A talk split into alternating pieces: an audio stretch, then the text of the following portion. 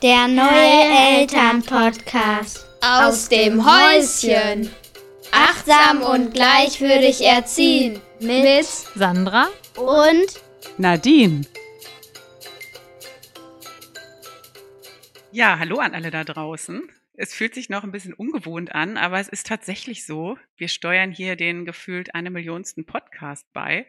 Ähm, warum auch immer. Wer sind wir eigentlich? Also ich heiße Nadine. Ich heiße Sandra.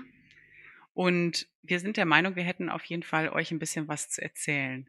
Ein Podcast fehlt da noch, haben wir gedacht. Genau. Auf dem Markt der äh, 533.000 anderen Podcasts. Und natürlich ein Elternpodcast, weil wir auch beide Mütter sind. Also Richtig. irgendwie ist das auch unsere Motivation, oder? Ja, es gibt da draußen, glaube ich, so viele Fragen ne? rund um das Thema Elternsein und so viel Verunsicherung und kennen wir ja auch, ne? Was ist eine gute Mutter? Hm, Bin ich eine? Was braucht's dafür? Ist mit meinen Kindern alles okay? Warum wälzen die sich manchmal am Boden vor Wut? Habe ich was falsch gemacht? Warum haben andere denn immer so wohlerzogene Kinder?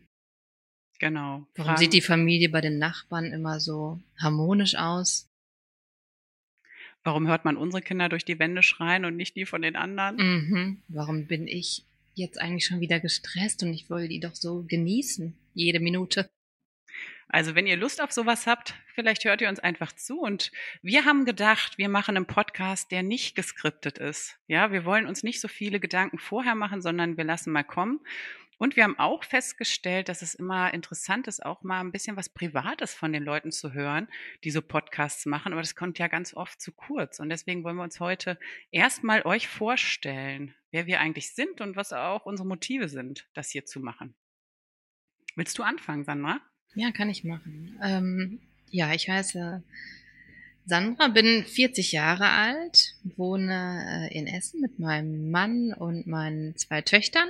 Die eine ist neun, die ein, andere ist mittlerweile sechs.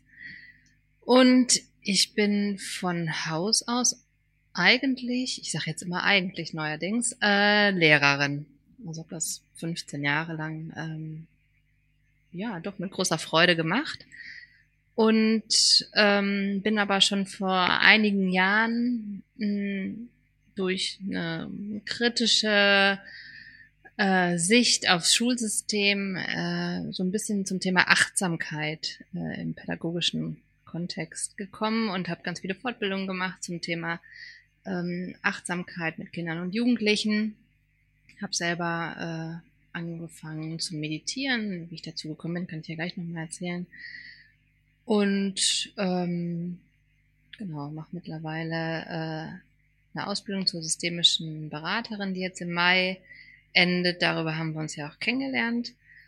Und ähm, ja, wage so ein bisschen den Ausstieg aus äh, dem Schuldienst und äh, fokussiere mich gerade äh, in Richtung Achtsamkeitskurse mit Kindern und Jugendlichen, systemische Familienberatung, Elterncoaching. Äh, und ja, hauptberuflich mache ich jetzt auch neuerdings Podcasts. Und du? Was machst du? Hauptberuflich, ja, das Mhm. wär's, ne? Wie jeder so das fette Geld damit verdienen. Ähm, ja, ich bin Nadine, ich bin 43 Jahre alt und ich habe zwei Söhne. Die sind elf und acht, also ein Drittklässler und ein Sechstklässler und von Haus aus, also ich wohne auch in Essen, bin verheiratet und bin von Haus aus Logopädin, arbeite in dem Beruf schon mittlerweile seit über 20 Jahren. Ähm, Und ich mache das auch tatsächlich richtig gerne. Ich bin spezialisiert auf äh, Hörgeschädigte, Kinder, Jugendliche und Erwachsene und finde das auch cool. Und habe tatsächlich lange, lange Zeit, auch schon bevor, lange bevor ich selber Mutter wurde, Elternberatung gemacht, weil mich Eltern immer wieder mal gefragt haben zu Erziehungsthemen, ne? weil ich schon sehr kleine Kinder in Therapie hatte, teilweise schon unter einem Jahr, die dann auch plötzlich ganz andere Dinge gezeigt haben als, als, als nur mit Sprache. Also plötzlich hatten die Wutanfälle oder wollten nicht so richtig hören, wollten sich nicht anziehen und die Mütter haben mich dann gefragt, was soll ich denn jetzt machen? Und dann hatte ich da diverse Weiterbildungen gemacht und habe da auch schon ziemlich gute Ratschläge gegeben, fand ich. Also wenn ich heute in der Rückschau darauf gucke, denke ich, Hilfe, Hilfe, äh, aus meiner heut heutigen Sicht, ne, jetzt wo ich Mutter bin, sehe ich das alles ganz anders. Aber als ich dann selbst Mutter wurde, ne, ich war damals gerade 31, ja, hatte ich dann äh, gedacht, na ja, also ich bin ja eigentlich jetzt echt gut vorbereitet. Ich habe so lange schon mit Kindern gearbeitet. Ich habe die Eltern beraten. Ich habe eine verhaltenstherapeutische Weiterbildung gemacht zum Umgang mit Kindern mit äh, ADHS und Verhaltensstörung. Also was soll mir schon passieren? Und dann bekam ich meinen ersten Sohn, den Leo. Und im ersten Lebensjahr lief das eigentlich noch alles ganz easy going und so intuitiv, wie das oft so ist, mit Stillen. Und man liest die Signale seines Kindes. Und dann wurde der eins und fing an, ähm, sich von mir zu entfernen und nicht immer, also auch körperlich wegzukrabbeln und so und dann auch mal Nein zu sagen oder Nein konnte eigentlich noch nicht, Nein anzeigen, mache ich jetzt nicht. Und dann habe ich gemerkt, dass da bei mir irgendwas losging. Wie so eine Klappe, die da Mhm. runterging, die mir gesagt hat, jetzt geht das los mit der Erziehung und jetzt musst du dich durchsetzen, sonst Mhm. tanzt er dir nachher auf der Nase rum. Jetzt musst du zeigen, wo es lang geht. Mhm. Und Interessanter Glaubenssatz, ne?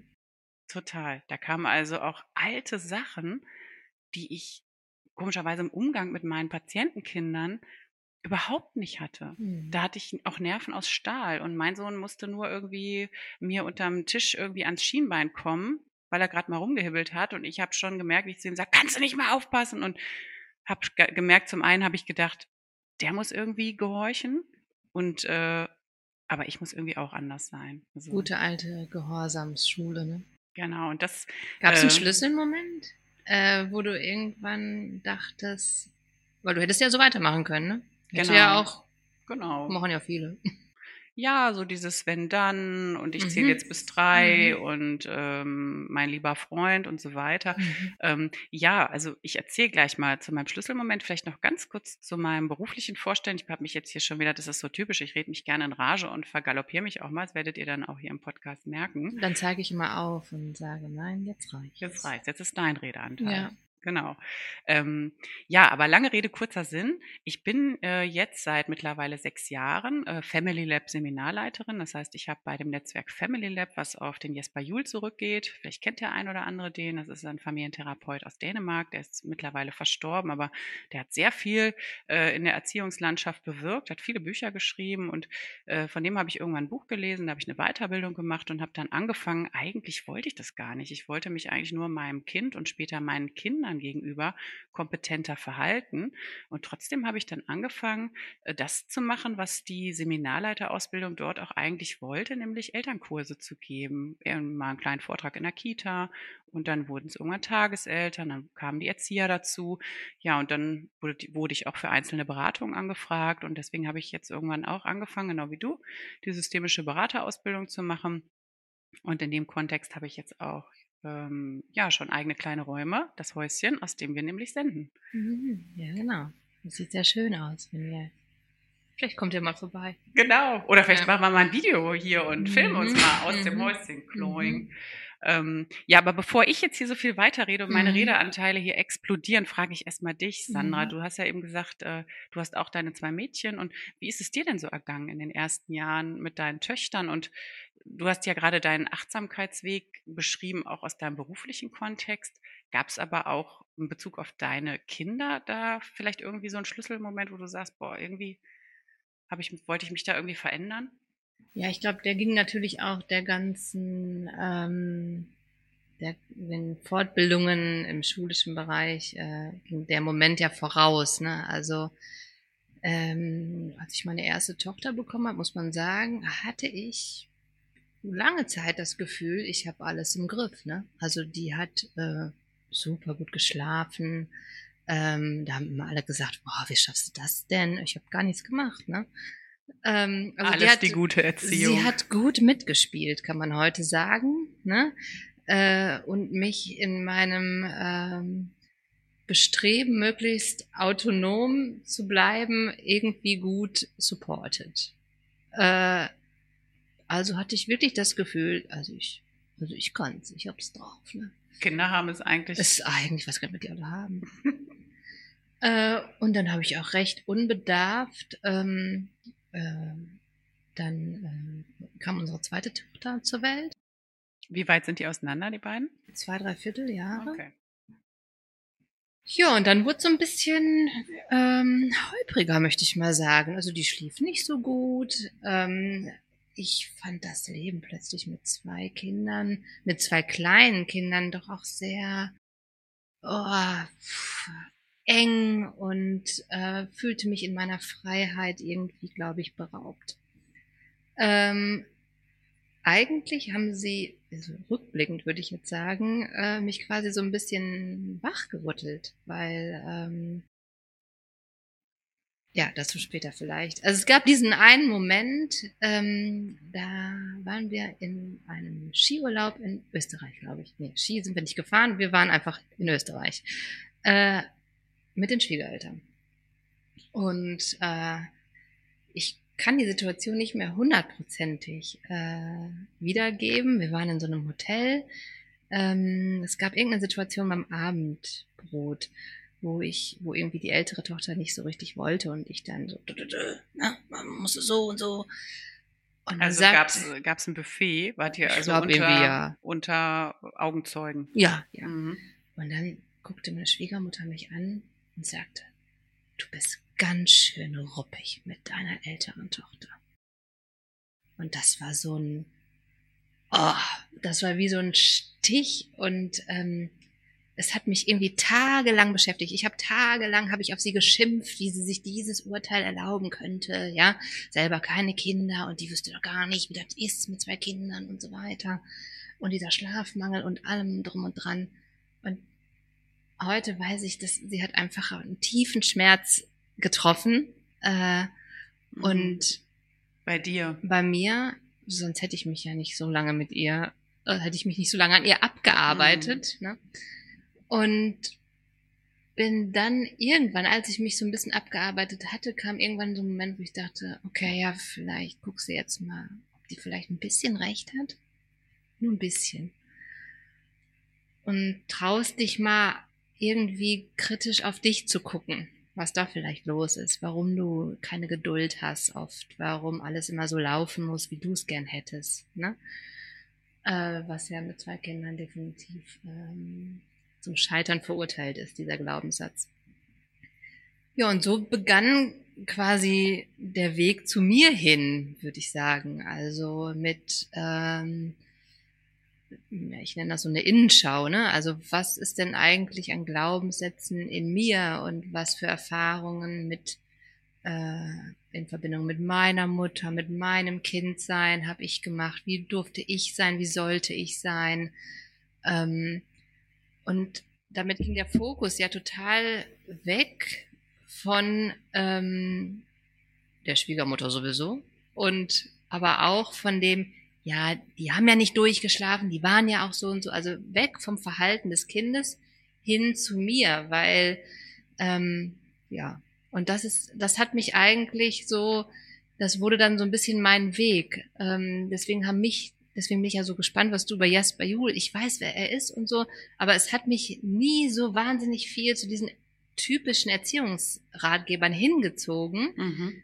ähm, weil ja, einfach, ja klar, jeder Weg ist individuell und mein Weg war eigentlich, äh, ich schaue bei mir. Und, und das gebe ich heute auch Eltern gerne weiter.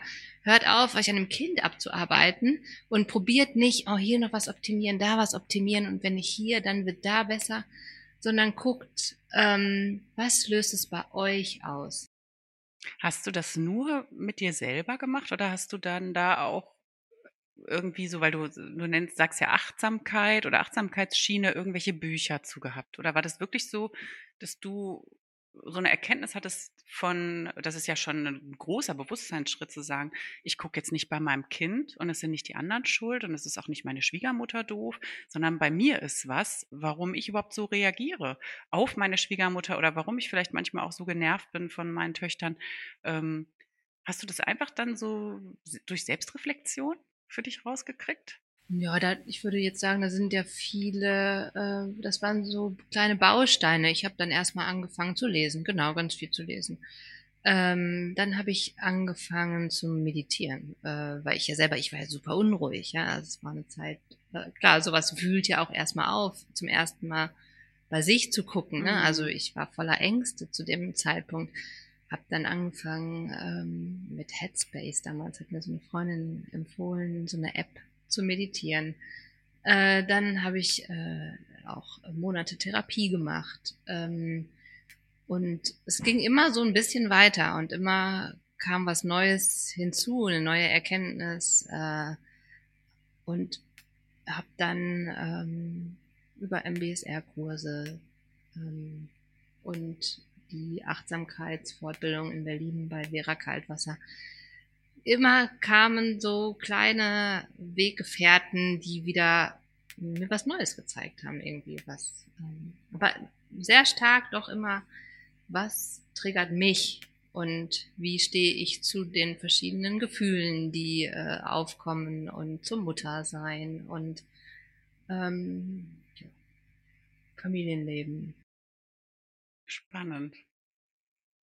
Und wie lang geht die Reise jetzt schon? Das heißt, wie alt war deine ältere Tochter, als du anfingst, als diese Situation da war? Also die jüngere war ja da, also in diesem Urlaub war die, glaube ich, ein halbes Jahr. Okay. Sechs, also sechs Jahre, kann Mhm. man sagen. Genau. Und ist Ja. die Reise schon zu Ende? Ach, die Reise ist ja niemals zu Ende. Nein. Läuft jetzt Nein, nicht alles ganz das- smooth und konfliktfrei bei euch, weil du Dank. so mit dir im Reinen bist? Mhm, Ja, klar. Also ich würde jetzt gerne behaupten, hier an dieser Stelle, also bei uns gibt es überhaupt keine Konflikte mehr. Äh, und ich bin immer achtsam. Nein, so ist es nicht, ja. Also Konflikte gehören zum Leben dazu, zum Familienleben sowieso.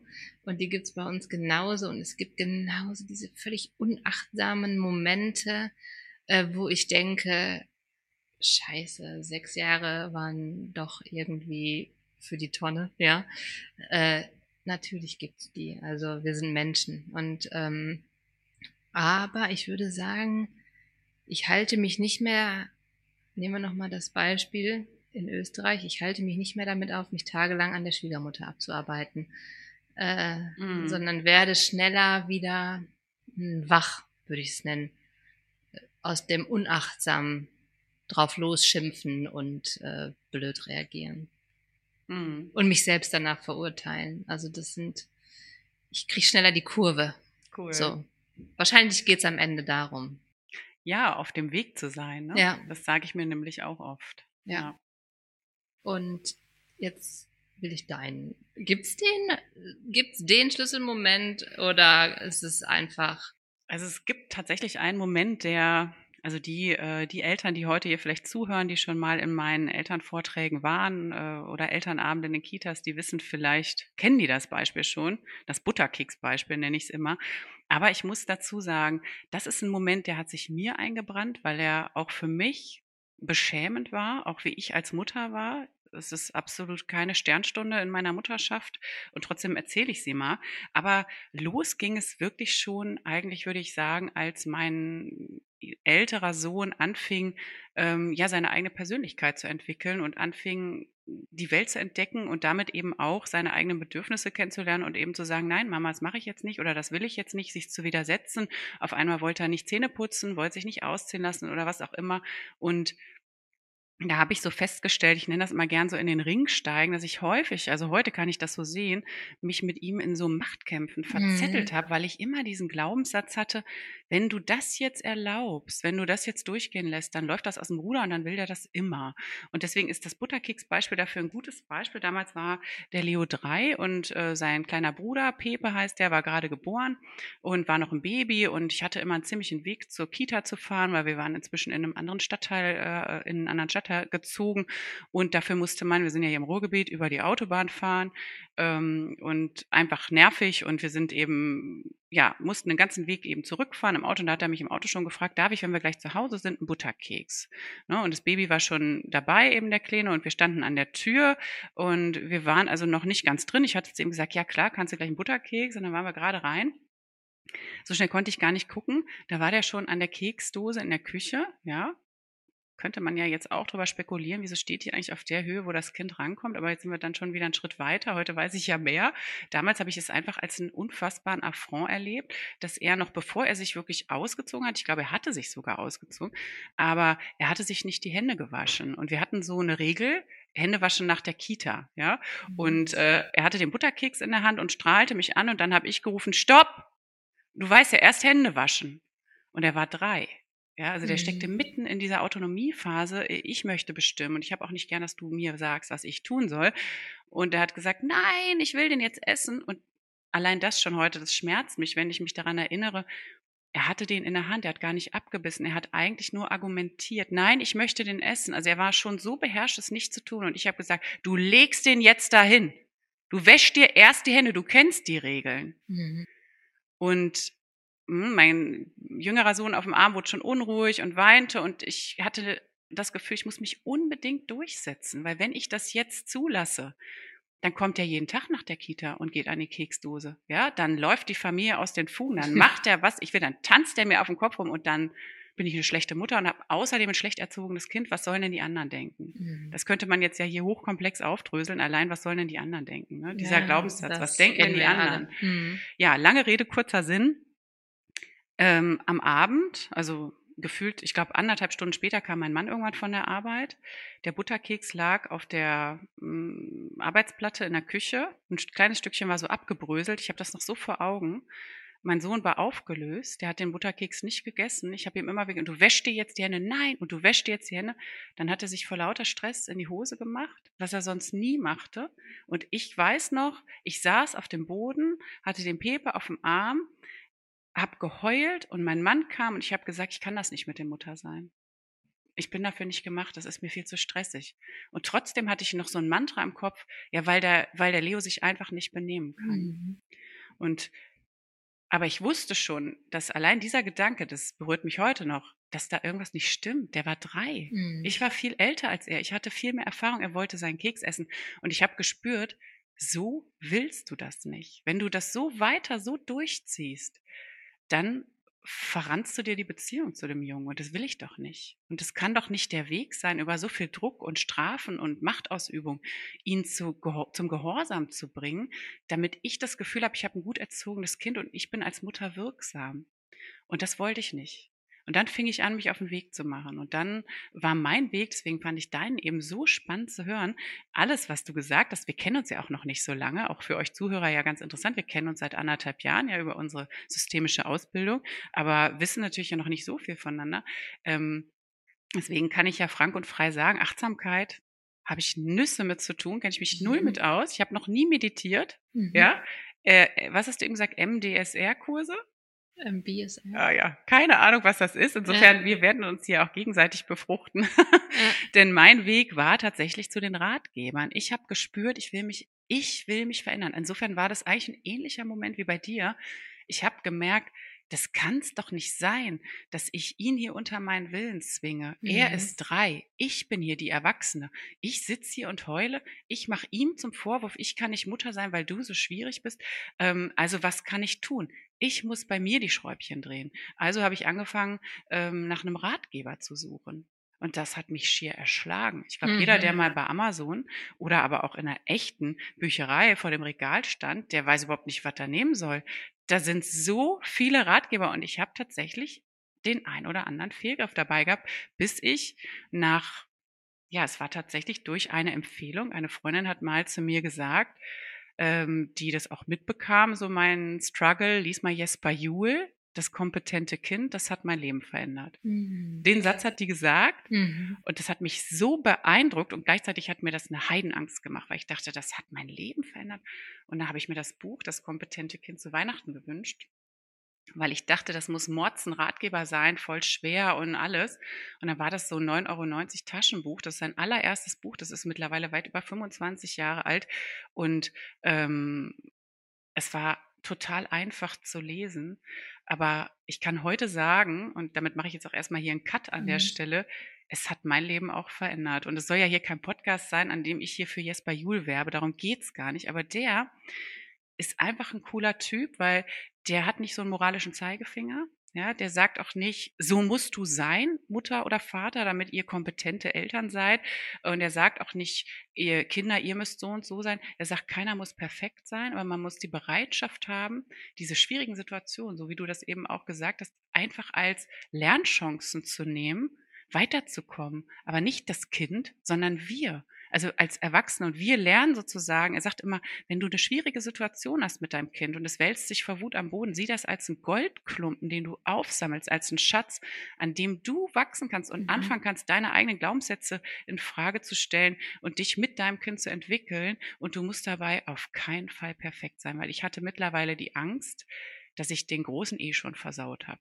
Hm, ja, das denken wir ja auch schon mal schnell, dass wir dann ähm, ja durch die ein oder andere Situation schon so viel Leid angerichtet haben. Traumatisiert. Äh, traumatisierte vielleicht. Kinder. Ja. Ja.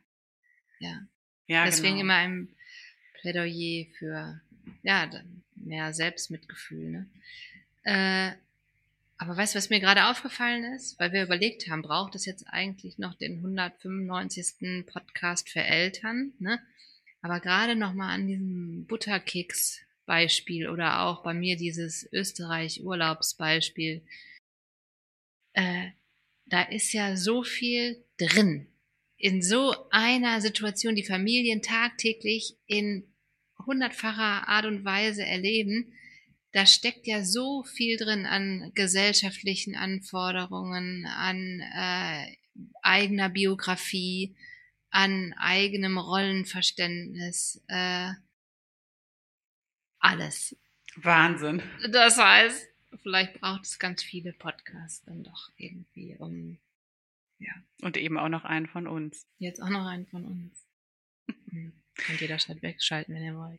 Aber solltet, solltet ihr, ihr solltet ihr Lust jetzt bekommen haben, weil wir haben uns jetzt gedacht, wie machen wir das eigentlich? Wir wollen euch jetzt auch nicht äh, an die Wand drücken und das Ganze hier zu lang ausarten lassen, sondern ähm, dass wir hier nicht so eskalieren wollen und deswegen versuchen, unsere Podcasts auf 20, 30 Minuten äh, zu halten, so dass äh, ihr den vielleicht ganz entspannt hören könnt beim Brote schmieren für den nächsten Tag oder Wäsche aufhängen oder Autoputzen oder was auch immer man gerade für To-Dos hat, die man sich vielleicht damit ein bisschen versüßen kann. Und vielleicht habt ihr ja Lust, uns weiter zuzuhören. Wir haben uns das nämlich folgendermaßen gedacht.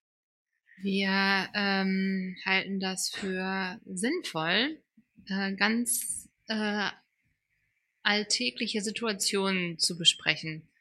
Ähm, ich so ein bisschen aus dem Blickwinkel der Achtsamkeit, äh, du aus dem Blickwinkel eines Jasper Jules.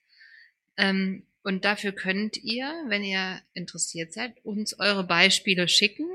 Ähm, wenn es eine Situation gab bei euch zu Hause, wo ihr sagt, puh, am Ende lagen alle erschöpft und weinend äh, auf dem Boden und keiner wusste mehr ein und aus und am Ende haben sich alle geschämt, äh, dann ist das genau das, äh, ja, was wir brauchen, ja. Ähm, das kann zum Thema Wut sein, ne? Es kann zum Thema Angst sein, zum Thema eigene Bedürfnisse, auch die Bedürfnisse der Eltern, ne? der Erwachsenen sind natürlich wichtig. Ähm, zum ja. Thema Grenzen. Mhm. Braucht es Konsequenzen ja. zum Beispiel? Thema Selbstwert. Mein Lieblingsthema Schule. Mhm. Thema Nein sagen. Mhm. Hausaufgaben. Homeschooling. Da könnte ich hier eine ganze äh, eine Doppelfolge machen.